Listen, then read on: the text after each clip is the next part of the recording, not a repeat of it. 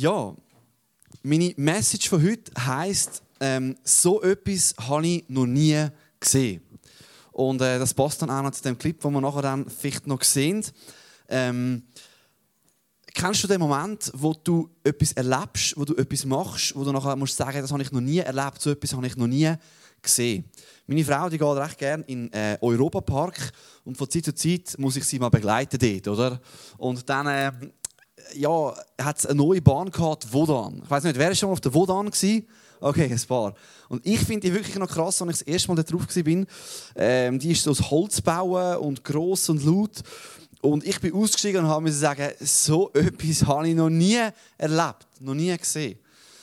Ich weiß nicht, äh, wo das Tier so geht, bei welchen Punkten. Ich meine, wo der erste Mensch auf dem Mond gelandet ist und das Millionen von Menschen im Radio gehört haben, ich weiß gar nicht, hat schon Fernsehen gegeben, ich glaube schon, gesehen haben, dann hat man vielleicht gesagt, so etwas habe ich noch nie gesehen. Und um so eine Geschichte geht es auch heute in der Bibel.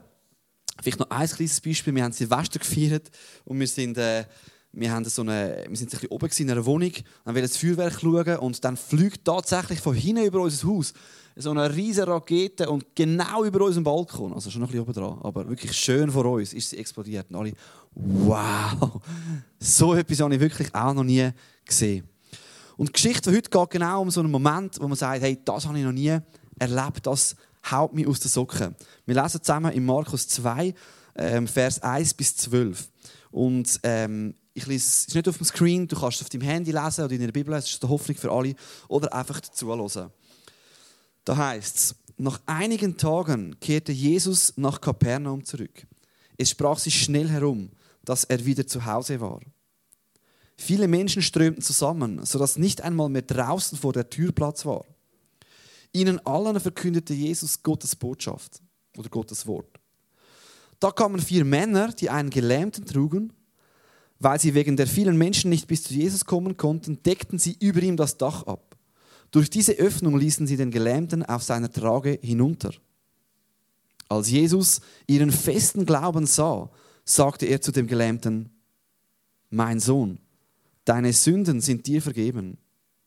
Aber einige der, einige der, anwesenden, einige der anwesenden Schriftgelehrten dachten, was bildet der sich ein? Das ist Gotteslästerung. Nur Gott allein kann Sünden vergeben. Jesus erkannte sofort, was in ihnen vorging und fragte, wie könnt ihr nur so etwas denken? Ist es denn leichter zu diesem Gelähmten zu sagen, dir sind deine Sünden vergeben oder ihn zu heilen? Aber ich will euch beweisen, dass der Menschensohn die Vollmacht hat, hier auf der Erde Sünden zu vergeben. Und er forderte den, er forderte den Gelähmten auf, steh auf, nimm deine Trage und geh nach Hause. Da stand der Mann auf, nahm seine Trage und ging vor aller Augen hinaus die Leute waren fassungslos. Sie lobten Gott und riefen, so etwas haben wir noch nie erlebt.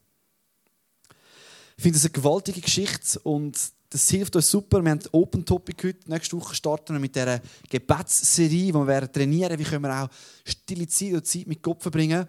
Und heute haben wir uns noch ein bisschen Zeit nehmen, zu überlegen, hey, was ist eigentlich auch unser Auftrag als Killer und wie können wir uns immer wieder von Gott überraschen lassen. Und es passt auch gut zum Alpha Life, wo wir gleich planen. Ähm, und vielleicht da noch ein Satz zum Alpha Life. Wir haben also den müssen verschieben wegen der Zertifikatspflicht.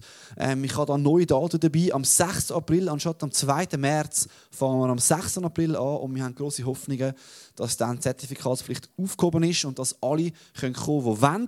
So einfach einen Monat später, für die, die sich schon angemeldet haben, tragen es um und für die anderen, jetzt ist super Zeit zum Einladen.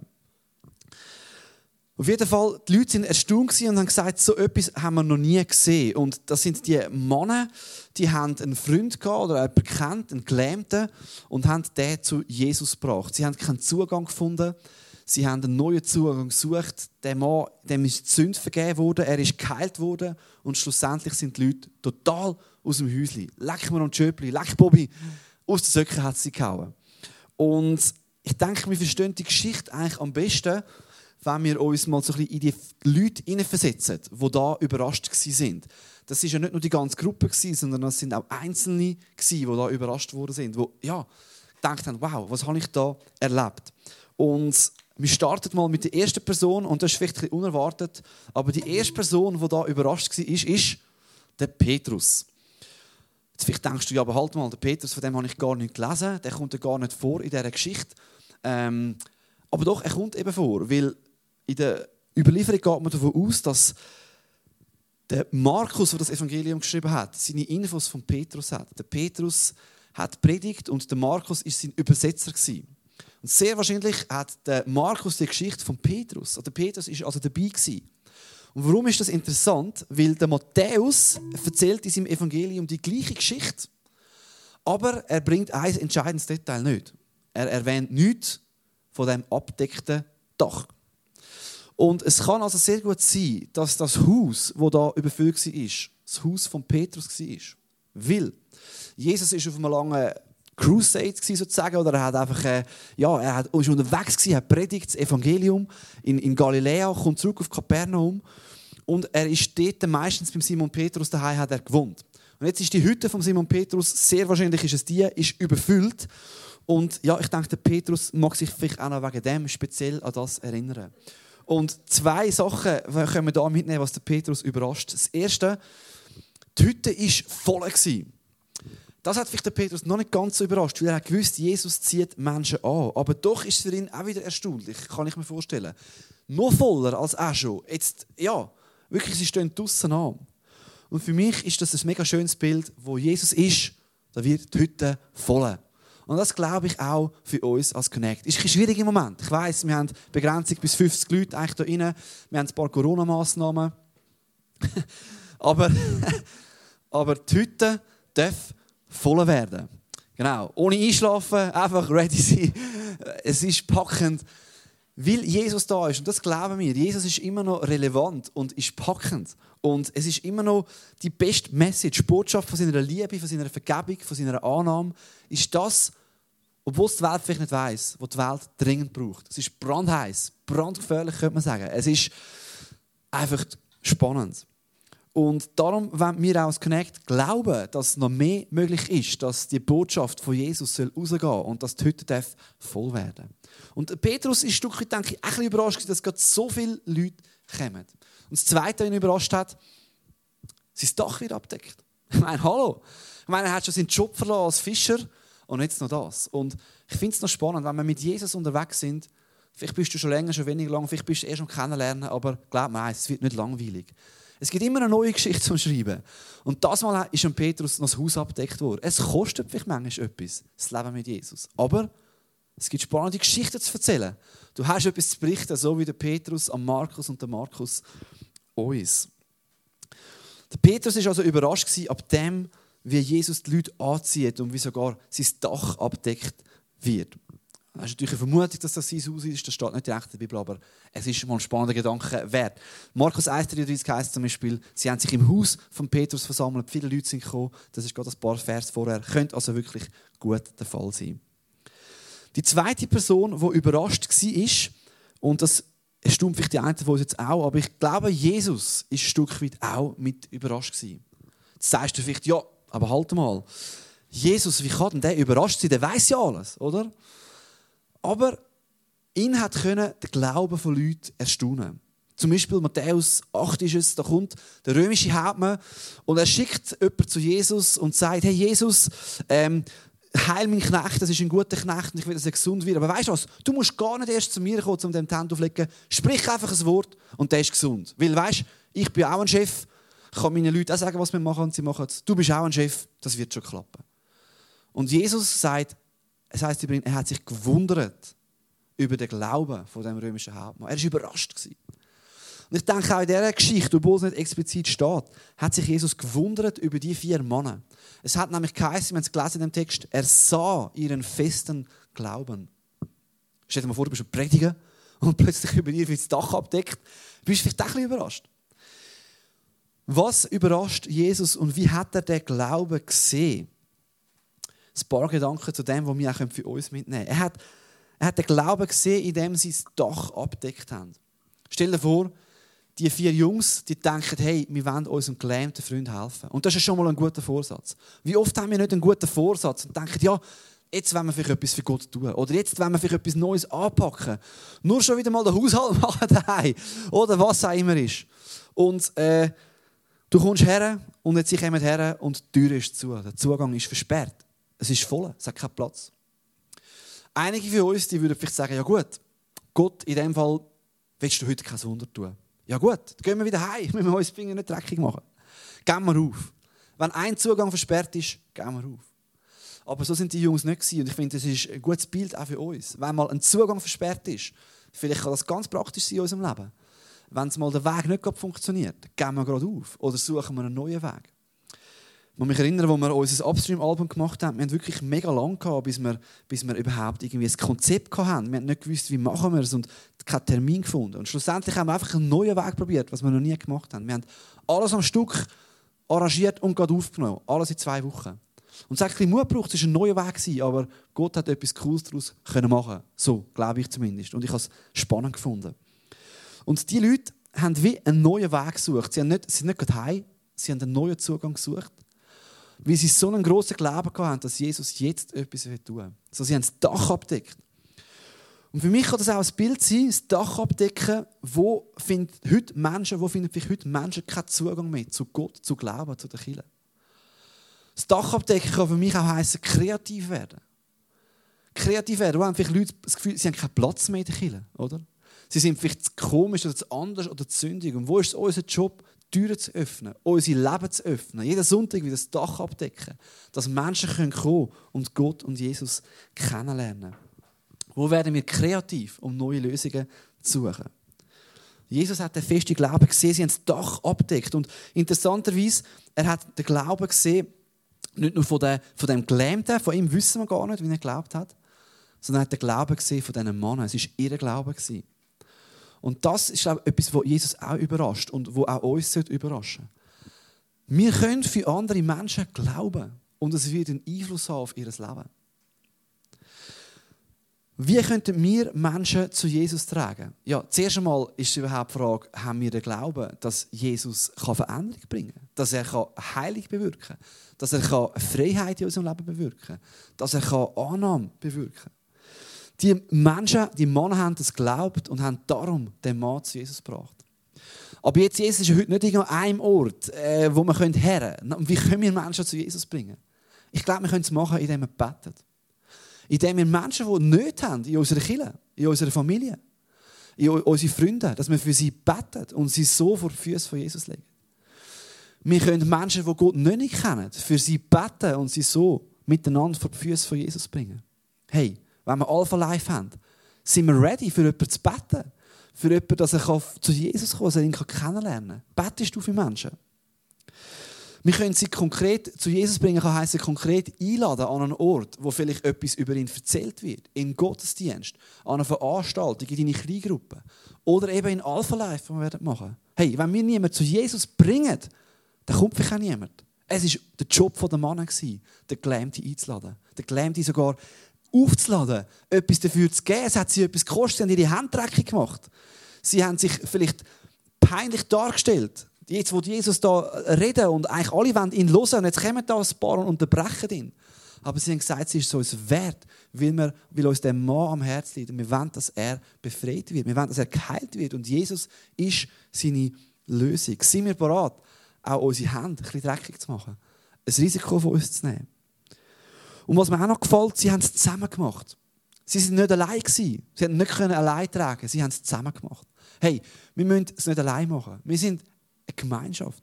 Wir können miteinander für andere beten. Wir können miteinander Leute einladen. Wir können miteinander andere und auch vielleicht Leute, die in Not sind, vor die Füße von Jesus tragen.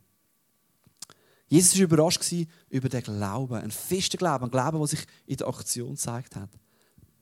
Lass uns auch, Jesus, immer wieder überraschen mit unserem Glauben. Lass uns auch so Leute sein, die andere vor die Füße von Jesus bringen. Und ich glaube wirklich, dass der Alpha, den wir machen werden, eine super Gelegenheit ist, um wieder für Menschen zu beten, zum Menschen einladen. Und ich möchte dich ermutigen, überleg dir, wo kannst du mit anderen zusammen jemanden vor die Füße von Jesus bringen. Eine andere Gruppe, eine nächste Gruppe, die überrascht war, in dieser Situation, ab dem, ab, dem, ab dem Ereignis, das sind die vier Jungs selber gewesen, die vier Männer. Ich denke, vielleicht auch ein Stück weit gelähmt, aber ich rede mal vor allem über die, die die Heilung gesucht haben von dem Mann. Stell dir vor, Du machst einen riesen Aufwand. Ich meine, das braucht Mut. Du nimmst die Trage, du drehst den mal ein Stückchen dorthin und dann siehst du, okay, da ist jetzt zu, ich komme nicht rein. Dann, okay, ich gehe extra Meile, ich steige auf das Dach Ich weiß gar nicht, wie haben sie das dort umgebracht? Kein Plan. Ich meine, kennen da die Stadtmusikanten? Vielleicht haben die tatsächlich irgendwie, sind aufeinander aufgestanden, haben den aufgebiegen. Kein Plan. Das schreibt Petrus nicht. Das ist wahrscheinlich hinter seinem Haus passiert. Das hat er nicht gesehen. Vielleicht ist noch sein Esel irgendwie Brüche gegangen, als sie darauf gestanden sind. Wir wissen es nicht. Auf jeden Fall, sie kommen dorthin und dann deckt das Dach auf und lösen dann runter und sie denken, jetzt passiert es. Ja, Jesus sieht, er kommt und jetzt kommt sicher Jackbums, Miracle. Und dann hören sie, wie Jesus sagt, mein Sohn, deine Sünden sind dir vergeben. Und der eine, ich denke, es war der Johnny, ist der impulsivste, hat für sich so ein bisschen laut gedacht, Jesus, geht es eigentlich noch? Wir brauchen jetzt nicht irgendwie einen frommen Spruch vom Pfarrer. Wir brauchen da eine handfeste Tat. Das dringendste Problem von dieser Person ist, dass er gesund soll werden. Er ist krank und er braucht ein Wunder. Das ist das dringendste Problem. Und sie sind total überrascht, dass Jesus sagt, deine Sünden sind dir vergeben und nicht einfach ein Wunder tut. Und ich verstehe sie. Und es ist aber so, als würde Jesus wie sagen, hey, weißt du was, das Dringendste, was du als Mensch brauchst, ist nicht einfach eine äußerliche Heilung. Das Dringendste, was du brauchst, ist etwas, was ich innerlich für dich tue. Und das kommt manchmal zuerst. Das ist das, was Jesus das Wichtigste ist. Und was er zuerst für dich tun will. Der Punkt ist der, Sünde ist Zielverfehlung. Es bringt uns, das Ziel des Menschen ist Beziehung zu Gott haben, Gemeinschaft mit Gott. Für das sind wir geschaffen. Aber wenn wir Sünde in unserem Leben haben, drehen wir uns um uns selber, um unseren Egoismus, um uns. Wir lieben Gott nicht so, wie wir ihn dürfen, sollten lieben und unsere Mitmenschen nicht. Und es ist wie etwas, was zwischen uns und Gott steht. Und was Jesus zu sagen scheint, ist, es gibt nichts Wichtigeres für einen Menschen, als dass er weiß, dass er ein Kind Gottes ist, dass er angenommen ist. Und dafür muss ich dir deine Schuld vergeben. Natürlich, Gott ist es auch wichtig, körperlich etwas Gutes zu tun. Und er heilt den Mann nachher auch. Es ist nicht, dass der Körper nicht wichtig wäre. Wir wären sogar mal auferstehen mit einem Lieb. Im Himmel sein, mit Jesus essen heißt in der Bibel. Der Körper ist wichtig. Und doch sagt Jesus, hey, das Fundamentalste und das Wichtigste ist, dass die Beziehung von dir zu Gott im Himmel da ist.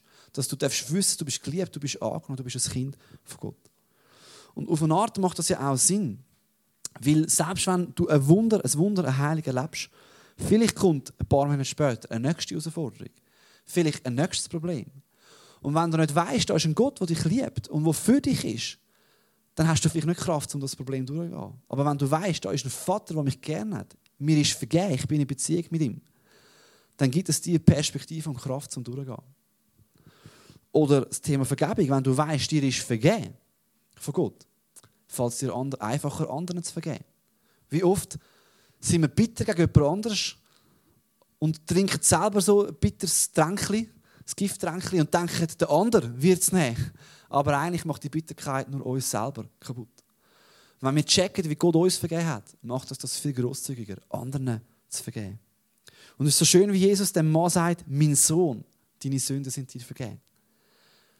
Er zeigt, hey, du bist das Kind von Gott, du bist angenommen, dir ist vergeben. Und sie sind überrascht, dass Jesus nicht das Wunder tut, sondern sagt, es ist so entscheidend, dass deine Beziehung zu Gott im Himmel hergestellt ist. Und eine nächste Gruppe, die das auch überraschen das sind eigentlich wir. Weil vielleicht die einen Spitzfindiger, die uns die kommen jetzt und sagen, aber halt mal, hat denn der Mann eigentlich um Vergebung von seiner Schuld gebeten? Weil wenn wir die Bibel lesen, dann damals war den Leuten bewusst, gewesen, eigentlich zum Vergebung können bekommen, musst du auch um Vergebung bitten. Aber der Mann, da heisst, er kommt oben, er sagt kein Wort und Jesus sagt, deine Schuld ist dir vergeben. Das sollte uns theologisch ein bisschen überraschen. Warum kann das Jesus? Warum macht er das? Und interessant ist, dass eine mögliche Erklärung für das, wo uns könnte die Überraschung nehmen oder gleich noch ein bisschen mehr überraschen, ist, dass Jesus ja zutiefst weiß, was in den Menschen vorgeht. Das sehen wir an diesen Pharisäern. Bevor sie etwas gesagt haben, hat er gewusst, sie haben gedacht, hey, du lästerst Gott, wie kannst du Sünden vergeben? Das kann nur Gott. Also er weiß, was in den Menschen vorgeht. Er hat das checkt über die Pharisäer, über die Schriftgelehrten, bevor sie es gesagt haben. Und ich kann mir vorstellen, dass Jesus genau auch gewusst hat, was in dem Mann vorgeht, der da runterkommt. Und obwohl der Mann sich selber nicht mal können, genau formulieren was seine Sünde ist, oder nicht mal gecheckt hat, dass das sein Problem ist, hat er doch einen tiefen Schrei in sich gehabt, nach Annahme, nach Heilung, auch nach einem inneren Schrei zu Gott. Und Jesus hat den Schrei erkannt. Und er kommt nicht wie ein korrigierender Vater und sagt, aber zuerst sagst du jetzt das Wörtchen, gell? Bitte. Nein. Er kommt und gibt dem Mann das, was er braucht, was sein tiefster Schrei ist. Und das finde ich mega ermutigend für uns. Manchmal wissen wir selber gar nicht, was unser Problem ist. Wir wissen vielleicht gar nicht, was wir bitten sollen. Aber die Liebe von Jesus ist so radikal, dass er dem Mann das gibt, was er das tiefste innen braucht. Er erkennt seine Not für Vergebung. Und wie oft merken wir vielleicht auch, hey, irgendetwas stimmt nicht mit mir in meinem Leben. Ich habe so ein Problem, Minderwertigkeitskomplex und ich komme gar nicht raus. Und Jesus kommt und sagt, hey, du bist angenommen, dir ist vergeben. Obwohl man es vielleicht gar noch nicht formulieren können. Das sollte uns überraschen, die Liebe, die Freundlichkeit von Jesus. Wir haben gehört, der Petrus ist überrascht, Hütte ist voll. Ähm, die vier Jungs sind überrascht, weil Jesus Sünde vergibt, nicht einfach heilt. Jesus ist überrascht über den Glauben von denen. Ähm, wir sollten überrascht sein. Und wer auch überrascht sind, sind Besucher. Und natürlich sind sie überrascht über das Wunder. Ich meine, come on, am Schluss, das ist das, was sie primär überrascht, sage ich. Da ist ein Gelähmter geheilt worden. So etwas haben sie noch nie erlebt. Aber ich will da noch ein bisschen auf einen anderen Punkt eingehen. Ich denke, was sie auch überrascht hat, ist, wie Jesus mit Widerstand umgeht. Ich meine, ich weiß nicht, wie du mit Widerstand umgehst. Manchmal haut es uns ja gerade um und wir gehen gerade klein bei. Aber Jesus hat da gecheckt in seinem Herz, da gibt es Schriftgelehrte und die sind jetzt gerade voll gegen ihn. Die sagen, wie kannst du Sünden vergeben? Das ist Gotteslästerung. Aber jetzt geht Jesus nicht heim, packt das Köfferchen und sagt, gut, dann gebe ich auf, ihr seid gegen mich, ich höre auf. Sondern lustigerweise bringt ihn das eigentlich erst zum Wunder, was er tut. Die vier Männer kennen alles, sie suchen einen neuen Zugang, aber alles, was sie überkommen in dem Moment ist, man gehört, das ist zwar mega wichtig, aber sie kommen den Satz über, mein Sohn, deine Sünden sind dir vergeben, Vergebung. Aber erst jetzt, wo Widerstand kommt und die Schriftgelehrten sagen, wie kannst du das tun? Der Widerstand bringt Jesus dazu zu sagen, hey, weißt du was? Und jetzt tue ich oben drauf noch ein Wunder und zeige euch, dass ich auch Vollmacht habe, Wunder zu tun. Und das kann auch eine Ermutigung sein für uns und unser Leben. Widerstand ist nicht immer das Ende, es aufhört, sondern es kann uns ein Stückchen weiterbringen. Gell? Michi weiss das im Hockey. Wenn der Trainer am Schluss sagt, so, wir müssen noch ganz lange so Rückenübungen machen und alle wollen schon aufgeben. Ich meine, hey, es ist hart, der Trainer bringt Widerstand, aber schlussendlich sind wir nachher trainierter. Ähm, Widerstand kann uns weiterbringen. Und so war es auch da im Leben von Jesus er hat nicht gerade aufgegeben, sondern er hat sogar nochmal etwas Neues da. Und das kann für uns eine Ermutigung sein, wenn wir anstehen in unserem Leben. Nicht gerade aufzugeben, sondern Gott kann vielleicht sogar noch etwas Größeres daraus machen. Wir sind einmal angefindet worden hier im Connect wegen einer Predigt über die Bibel. Hat man dann da sogar in die Zürcher Kirche getragen und gesagt, wie kann man so Leute ordinieren, jetzt wie mich, äh, die so etwas predigen. Und äh, anyway, lange Rede, kurzer Sinn. Durch das, durch den Widerstand, ist eigentlich die Predigt, äh, die meistgeschaute Predigt jetzt von unseren YouTube-Predigten. Äh, und ist doch schön, haben noch mehr Menschen über die Bibel hören, die vielleicht sogar dort eine andere Meinung haben. Das ist doch super. Ich habe schon viel gehört vom ICF, wenn sie, wenn sie ähm, negative News haben über Kille, Zeitungsartikel sind nächsten Sonntag umso mehr Leute in der Kille gewesen. Und manchmal Widerstand kann Gott brauchen, um nochmal etwas Größeres zu tun. So lass uns nicht einfach wegen dem Flinteskorn rühren, sondern Gott sagen, hey, und jetzt, was machst du mit dem? Und Jesus hat es wie als Challenge genommen und gesagt, hey, weißt du was, jetzt mache ich gerade erst Rechtswunder. Das ermutigt mich mega und ich glaube, es hat die Leute auch überrascht, wie er mit dem umgegangen ist. Die religiöse Elite und Jesus hat, hat Mut gehabt, dem entgegenzustehen. Und ja, vielleicht da noch ein, zwei Gedanken zu der religiösen Elite, wenn wir gerade bei denen sind habe noch zwei, noch zwei Gruppen. Sie sind überrascht gewesen. Und zwar zu Recht. Sie sind zu Recht überrascht gewesen. Wie sie haben sich gedacht, warum kann der Typ Sünden vergeben? Wie sie haben eins gecheckt, sie haben gewusst, Sünden vergeben, das kann eigentlich nur Gott. Und das macht ja auch Sinn. Überleg dir mal, da vorne ist der Domi, der Tobi und ich. Jetzt hau ich am Domi eins hier, bam! Und der Tobi sagt zum Domi oder zu mir, ich vergib dir. Es macht keinen Sinn, oder? Nur der, der geschlagen worden ist, kann dem anderen sagen, ich vergib dir. Der ist ja betroffen. Nicht jemand anders kann das über den sagen. Und somit macht es keinen Sinn, wenn eigentlich Jesus jemand anderem sagt, ich vergib dir deine Schuld. Ausser, wir denken ein bisschen weiter. Schuld, die wir einander tun, ist nicht nur Schuld gegeneinander, sondern ist immer auch Schuld an Gott. Wenn ich jemandem von euch etwas zu leid wäre, jemanden verletze, tue ich indirekt Gott verletzen, weil Gott hat den Menschen geschaffen. Er liebt den Menschen. Es ist immer auch Schuld an Gott. Und darum kann Gott Schuld vergeben. Er vergibt uns Schuld. Und wenn Jesus sagt, ich vergebe dir, dann nimmt er eigentlich in Anspruch und sagt, die Schuld hast du eigentlich an mir begangen. Ich bin Gott. Und Jesus sagt eigentlich da in der ersten Seite vom Markus-Evangelium schon, nimmt er in Anspruch, dass er Gott ist. Und sie haben das voll richtig erkannt und überrascht sie. Und ich finde es ähm, interessant, was Jesus der religiösen Elite für, man kann sagen, vielleicht eine Fangfrage stellt. Er fragt sie dann nämlich, wie könnt ihr nur so etwas denken, ähm, dass das Gotteslästerung ist? Ist es denn leichter, zu diesem Gelähmten zu sagen, dir sind deine Sünden vergeben, oder zu sagen, steh auf und geh? Ich weiß nicht, was du würdest sagen. Was ist einfacher? Sagen, deine Sünden sind dir vergeben oder steh auf und geh? Im ersten Moment würde man vielleicht sagen, es ist einfacher. Ich denke, es gilt ein bisschen beides. Es ist nicht so eine einfache Antwort. Im ersten Moment würde ich sagen, es ist einfacher zu sagen, ähm, deine Sünden sind dir vergeben. Weil zu sagen, stand auf und geh, das musst du jetzt beweisen. Äh, das ist wie wenn ich würde sagen, ja, ich kann übrigens da durch die Luft fliegen. Ja, es mal, oder? Ist ziemlich schnell klar, ob es geht oder nicht. Deine Sünden sind dir vergeben. Ja, sieht man nicht sofort, oder? Und ich denke, das stimmt auch. In dem, dass Jesus das Wunder tut, zeigt er eigentlich, ich habe wirklich die Vollmacht, die Sünden zu vergeben. Ich bin der Sohn von Gott. Auf die andere Seite weiß Jesus auch, was es ihn wird kosten, die Sünden zu vergeben. Er weiß, und wenn wir uns überlegen, sagen wir, jemand hat bei dir Schulden oder jemand hat grosse Schulden bei der Bank, ein paar hunderttausend, und du sagst, ich übernehme es für dich, ich vergib dir, dann kostet es sich auch etwas. Du musst es auch übernehmen und zahlen. Und Jesus weiß, die Vergebung, das wird ihn seinen Tod am Kreuz kosten. Und interessant ist, dass der Markus berichtet bei der Auferstehung von Jesus genau mit dem gleichen Wort. Die Auferweckung, wo er heißt, Jesus ist auferweckt, er ist aufgestanden ist das Gleiche, was Jesus dem Gelähmten sagt. Stand auf und gang. Und Jesus weiß, dass er das Wunder tun kann, dass er vergeben kann. Das wird ihn sein Leben kosten. Er wird auch runtergelassen, das Dach runtergelassen. Aber schlussendlich ist niemand drinnen, der ihn rettet, sondern er wird sterben und er wird auferstehen. Und das kostet ihn die Vergebung. So, die religiöse Elite war erstaunt. Wie kann er das sagen? Aber Jesus hat gewusst, ich habe Vollmacht und ich werde den Preis zahlen und ich werde auferstehen und ich, ich kann Sünde vergeben und ich kann heilen, weil ich bin Gottes Sohn und ich werde den Preis zahlen. Und zuletzt noch, wer überrascht war, ähm, das ist der Gelähmte selber.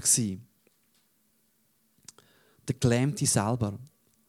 Stell dir mal vor, du kommst da, du wirst da abgetragen und ähm, ich denke, das hat noch, für ihn ist auch sehr speziell gewesen. Jesus sagt das alles, er sagt, deine Sünden sind dir vergeben und dann sagt er von allen Augen, stand auf und gang. Ich gebe ganz ehrlich zu, ich habe einen lustigen Gedanken gehabt, ich war fast ein bisschen beschämt. Ähm, meine Frau will unbedingt wollen, da, äh, es ist übrigens nicht die erste, noch jemand aus der Kirche, es wollen mich mehr Leute bearbeiten, den Chosen zu schauen und ich glaube, er ist wirklich auch super. Und äh, ich werde ihn sicher noch schauen. Äh, und El hat mir dann gesagt, komm, schau die Stelle da über, über genau die Geschichte vom Markus-Evangelium.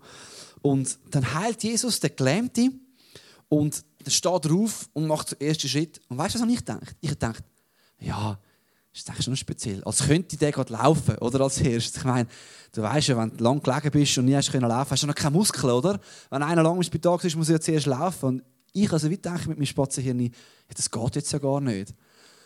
Dann habe ich mir noch so gestern noch überlegt, ist eigentlich jetzt auch noch eine doofe Kritik. Weil ich meine, stell dir mal vor, Jesus hat ja gerade ein Wunder gemacht, dass er laufen kann, überhaupt. Das ist für ihn noch ein kleineres Wunder, dass er dann auch noch Muskeln hat zum Laufen. Und manchmal tun wir Gott so begrenzen oder? und sagen, oh, das kannst du vielleicht nicht. Und Jesus sagt zu dem Mann, stand auf und gang. Und für ihn, vor allen Augen, ist er jetzt rausgerufen und ist die Frage, hey, gehe ich auf das ein, vertraue ich Gott. Er meint jetzt mich ganz persönlich. Und es hat auch Mut gebraucht, denke ich, von ihm, wirklich aufzustehen, Schritt zu gehen und das zu tun, was Gott ihm gesagt hat. Wo sind wir vielleicht für einen neuen Schritt herausgefordert? Wo Jesus uns anspricht und sagt, hey, ich möchte etwas für dich tun. Steh auf, geh raus, vielleicht aus dieser alten Sünde. Geh raus aus dem Alten, wo du drin bist.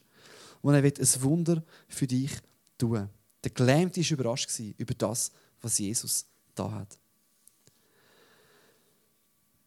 Die Band darf gerne mal, mal vorne kommen, kommen wir da zum Schluss. Ich weiß nicht, wie es dir geht, aber die Geschichte hat mega viele spannende ähm, Facetten. Und die Leute sind am Schluss da gestanden, Massen, und sie haben gesagt, so etwas haben wir noch nie erlebt. Und ich wünsche mir das Connect, dass wir das bei uns einmal wieder mehr erleben dürfen. Dass wir wissen, Jesus ist das, wo es sich lohnt, dafür zu stehen und dafür zu gehen. Und Jesus ist der, wo die Leute, wenn sie ihn erleben, würden sagen, sagen werden, so etwas habe ich noch nie erlebt. Und ich glaube, dass das tiefst, dass er die Hoffnung ist für dich, für mich, für unsere Welt. Er, ist, er hat den Petrus überrascht. Er hat die Hütte gefüllt, oder? Er hat die vier Männer überrascht und gesagt, hey, ich stelle Beziehung zu Gott her. Er hat die Schriftgelehrten überrascht. Gesagt hat, ich bin der Sohn von Gott, ich habe Vollmacht, ich kann heilen. Er hat uns überrascht, indem er noch radikaler vergibt, als wir uns vorstellen können. Er hat gar nicht gewartet, bis er um Vergebung bittet, sondern er erkennt, was das tiefst Not ist. Er hat den Gelähmten überrascht. Er hat gesagt, steh auf und gang.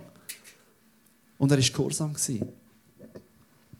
Und sogar Jesus ist überrascht worden durch den festen Glauben, den er gesehen hat bei diesen Männern. Und ich wünsche mir das, dass wir auch miteinander immer wieder Gott überraschen, miteinander von Gott überrascht werden, miteinander dürfen glauben und Menschen vor den Thron von Gott zu den Füßen von Jesus bringen. Amen. Lass uns doch zusammen aufstehen. Ich möchte noch in ein Gebet gehen und nachher singen wir einen Song zusammen. Vielleicht kannst du dir auch noch überlegen, was überrascht dich an dem? Wo suchst du eine neue Überraschung von Gott in deinem Leben?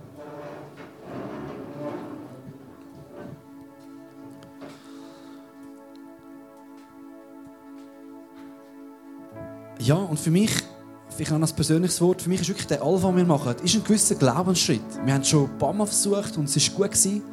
Wir, haben, äh, wir haben können Leute einladen und gleichzeitig ist es auch ein Glaubensschritt. Und ich wünsche mir, dass wir dürfen miteinander uns fragen, hey, wo wird Gott mich dort brauchen? Ist mein Job einfach zu beten? Ist mein Job, jemanden einzuladen? Ist mein Job anzupacken und die zu machen?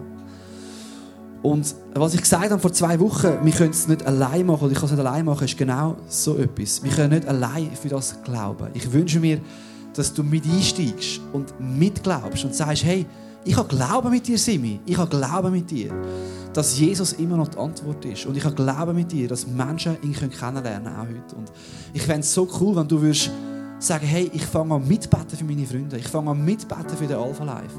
Dass wirklich, egal ob drei kommen oder 20, die, die kommen, sollen angesprochen werden. Die, die kommen, sollen den Jesus erleben. Und hey, wir brauchen mindestens vier. Wir brauchen am besten alle da rein, die anpacken, die mittragen und die sagen, hey, ich glaube mit.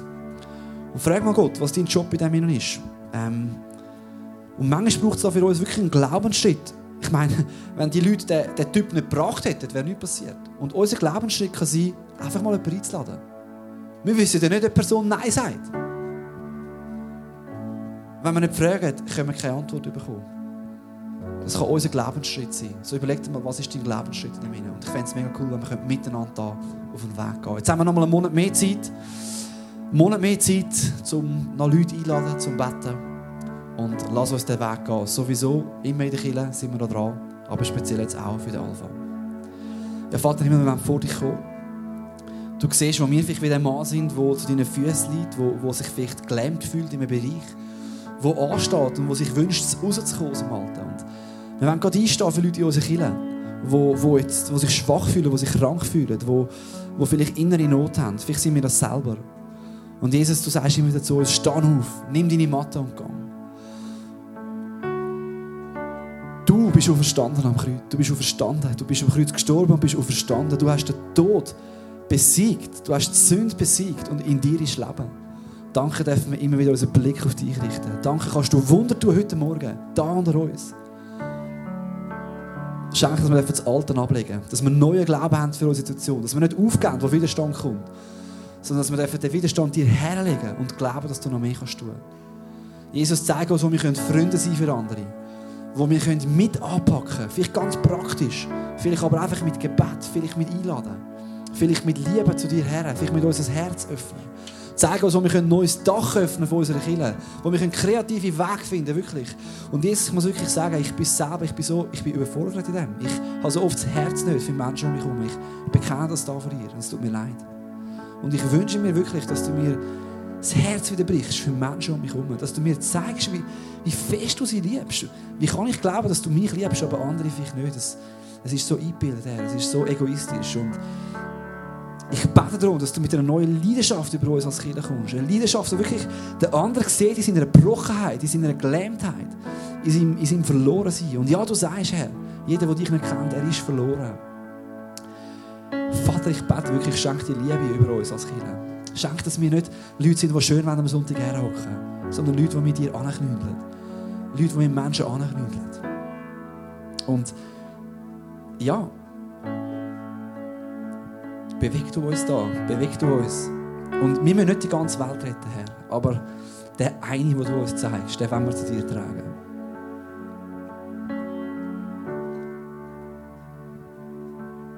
Danke, dass du da bist. Und danke, dass du unseren Glauben siehst, Herr, egal wie groß wie klein er ist. Und dass du Freude hast an unserem Glauben. Herr, wenn es ganz ein kleiner Glauben ist, du hast Freude daran. Und wir wollen dir unseren Glauben geben. Glauben, dass du dein Reich baust. Und dass du uns erneuern und Menschen um uns herum. Yes. Hey, lass uns Gott anbeten. Vielleicht hast du noch etwas Eigenes, was du Gott sagen willst. Du darfst ihm Gott jetzt vor seine Füße legen.